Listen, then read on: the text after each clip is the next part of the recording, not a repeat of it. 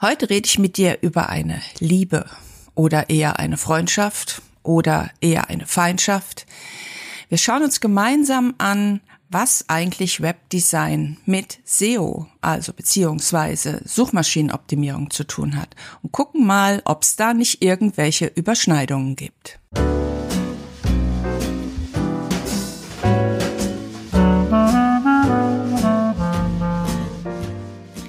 Herzlich willkommen zu WWW.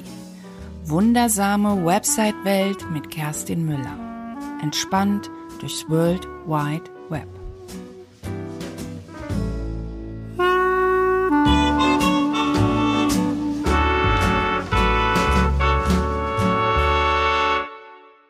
Aus der Geschichte heraus waren das sicherlich zwei absolut unterschiedliche Disziplinen. Da saß der Grafiker oder die Grafikerin im stillen Kämmerlein und hat äh, das Design einer Website gemacht. Dann gab es den Programmierer, der die Seite programmiert hat. Und dann kam am Ende noch der SEO, Spezialist dazu, also der Suchmaschinenexperte. Wenn ich im weiteren Verlauf rede ich nur noch von SEO, dann weißt du aber, dass ich damit Suchmaschinenoptimierung meine und vor allen Dingen in dieser Episode rede ich von On-Page Suchmaschinenoptimierung, also alles, was du selbst auf deiner Seite machen kannst oder jemand anders für dich. Also ich bin der Meinung, Webdesign und SEO sollten aller allerbeste Freunde sein. Und wenn du jetzt Webdesignerin oder Webdesigner bist oder Programmierer oder eine Solopreneurin oder ein kleines Unternehmen und selbst an deiner Website bastelst oder sie dir basteln lässt, dann sollte ich, dann solltest du, wir alle sollten darüber nachdenken, ob wir nicht schon, während wir die Website erstellen, ob wir da nicht schon SEO mit ins Boot nehmen. Denn in meiner Welt geht das gar nicht anders und in meiner Welt sollten Webdesign und SEO unbedingt heiraten und eine langfristige Beziehung eingehen. Wir fangen einfach mal an und ich erzähle dir mal, was ich eigentlich damit meine. Also, wenn wir über SEO reden, dann reden wir auch zum Beispiel über Benutzerfreundlichkeit. Benutzerfreundlichkeit ist etwas, was wir für SEO brauchen, was wir aber auch für die, für das Webdesign brauchen. Das heißt, während wir unsere Website gestalten, sollten wir uns überlegen, wie wir unsere Besucher durch die Webseite leiten, also vor allen Dingen sinnvoll und dass wir sie dorthin bekommen, wo wir sie auch haben wollen. Wir überzeugen im Bereich Above the Fold mit einer klaren Botschaft. Above the Fold ist dieser Bereich, den deine Besucher als allererstes sehen, wenn sie auf deine Website kommen, nämlich dieser Bereich oben unterhalb des Logos. Und dort musst du in innerhalb kürzester Zeit musst du überzeugen, damit deine Besucher überhaupt erst bleiben, weil ich möchte das unbedingt nochmal erwähnen, du hast in der Regel keine zweite Chance. Also für einen ersten Eindruck gibt es in der Regel keine zweite Chance. Was wichtig ist, wenn wir über Benutzerfreundlichkeit oder Usability reden, ist auf jeden Fall, dass die Erwartungen erfüllt werden. Das heißt, wenn ein Button beschriftet ist, dann sollte, wenn man ihn klickt, auch diese Erwartung erfüllt werden. Das heißt, wenn da steht, buch dir ein Erstgespräch, dann sollte dann danach auch das Erstgespräch zu buchen sein. Mit internen Verlinkungen kannst du deine Besucher durch die Seite ideal leiten und zudem auch noch sehr viel Mehrwert für ihn oder sie stiften. Der zweite Punkt, den ich interessant finde und unbedingt auch schon beim Bearbeiten der Website oder beim Erstellen und Gestalten ist, sind auf jeden Fall die Überschriften. Überschriften sind in der Programmierwelt ausgezeichnete Headlines, also H1 bis H6. Um zu erklären, was die bedeuten, H1 würdest du, wenn du jetzt ein Buch dir anschaust, die H1 ist der Buchtitel. Dann kommen die H2s, das sind die Buchkapitel. Und dann gibt es eventuell noch Unterkapitel. Wenn es keine Unterkapitel gibt, dann gibt es auch keine H3, keine H4 und keine H5. Du gehst immer weiter in die Struktur rein.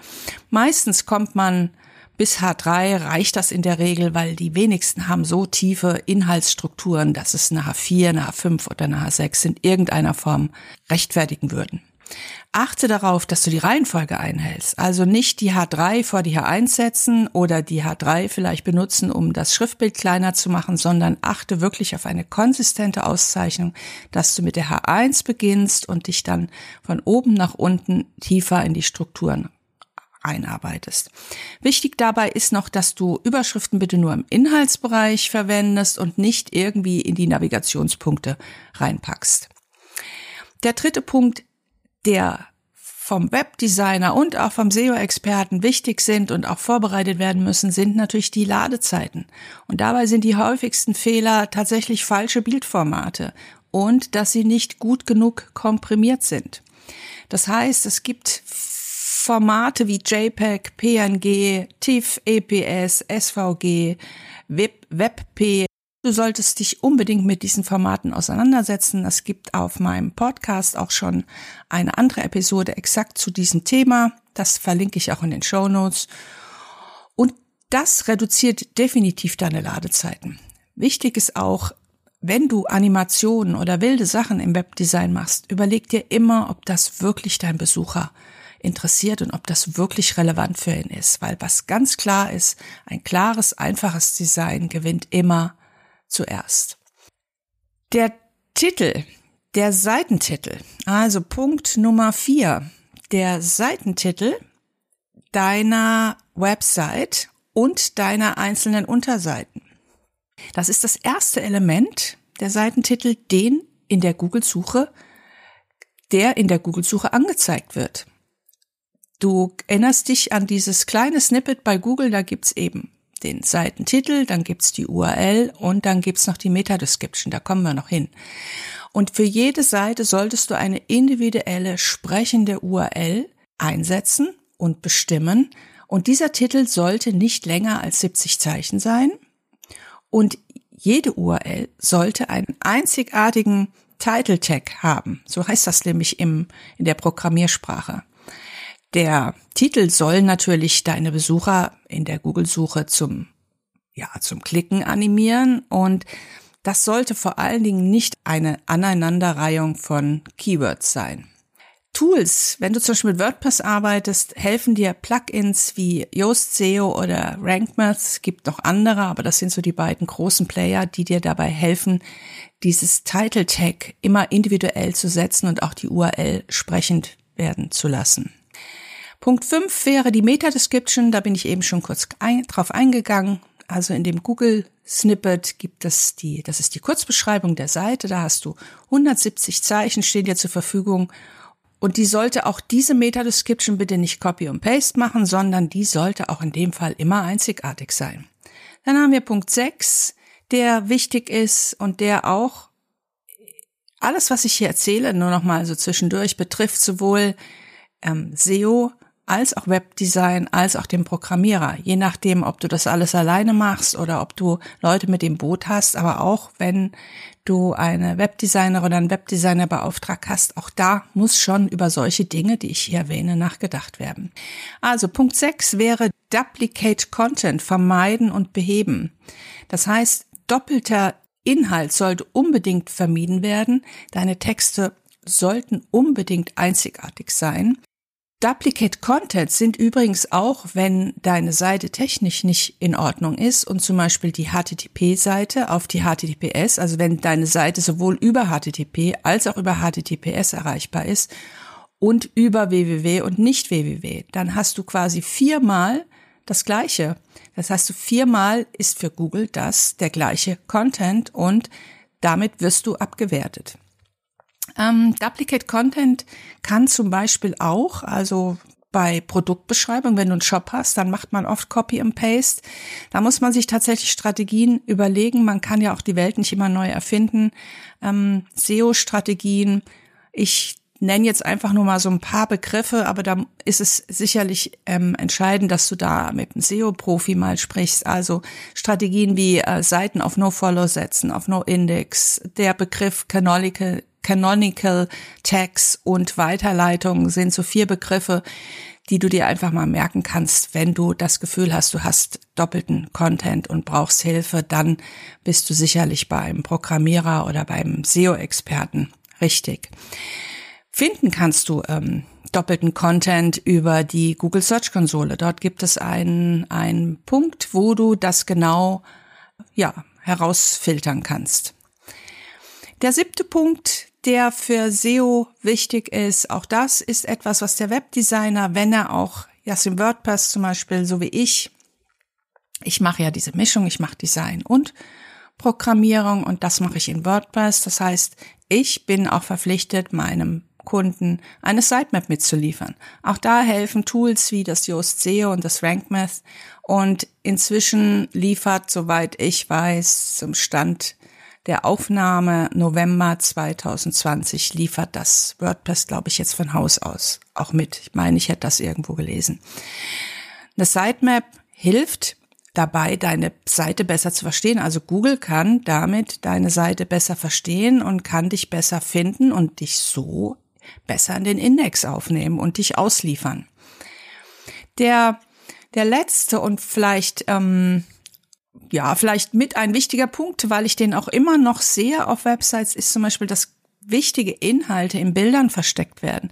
Das heißt, ein Grafiker, eine Grafikerin oder ein Webdesigner oder ein Webdesigner erstellt ein Foto und setzt die Schrift in Photoshop drauf, damit das immer gleich steht und sich nichts verschiebt. Das ist gerne bei Printgrafikern ist das immer, ähm, den tut das immer in der Seele weh, wenn ein Text fließt.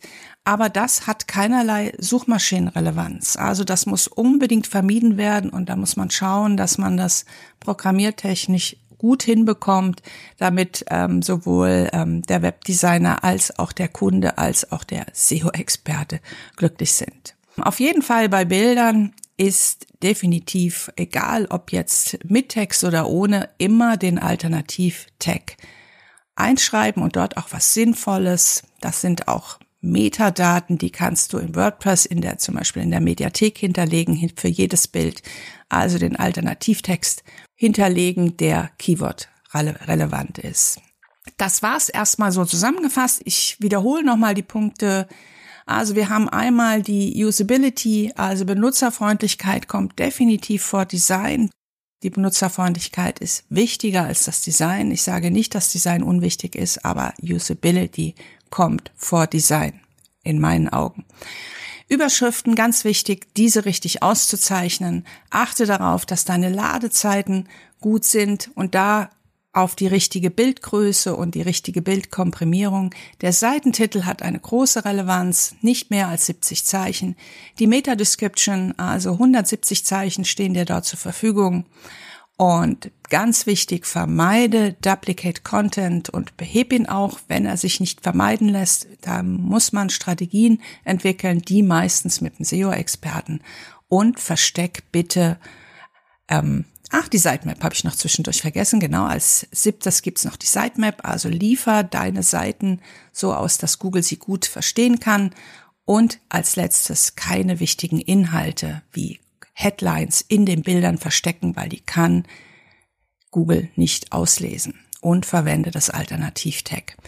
Zum Abschluss nach dieser Episode habe ich eine Bitte an dich. Da habe ich lange nicht mehr drum gebeten, aber ich möchte dich bitten, bewerte doch bitte meinen Podcast in der Podcast-App. Ich würde mich wahnsinnig freuen, denn ich habe das so in den letzten ein, zwei Jahren ein bisschen vernachlässigt, das immer mal so ein bisschen abzufragen. Aber der Podcast, dieser Podcast ist mein, ja, mein Herzensprojekt. Hier kann ich die Themen einfach gut aufbereiten für dich und ähm, ja, mir fällt Sprechen einfach leichter als Blogbeiträge schreiben. Insofern freue ich mich über jede Bewertung. Und wenn du gerade jetzt diese Episode hörst und am Anfang stehst und gerne einfach mal wissen möchtest, wie WordPress funktioniert und einfach mal einsteigen möchtest und eine kleine Website bauen, dann empfehle ich dir meinen gratis WordPress-Kurs. Geh dazu einfach auf meine Website und ganz oben findest du einen Banner und dort steht gratis WordPress-Kurs holen und einfach klicken und dann kommst du genau dorthin, wo du ihn dir holen kannst. In diesem Sinne, ich wünsche dir was, deine Kerstin.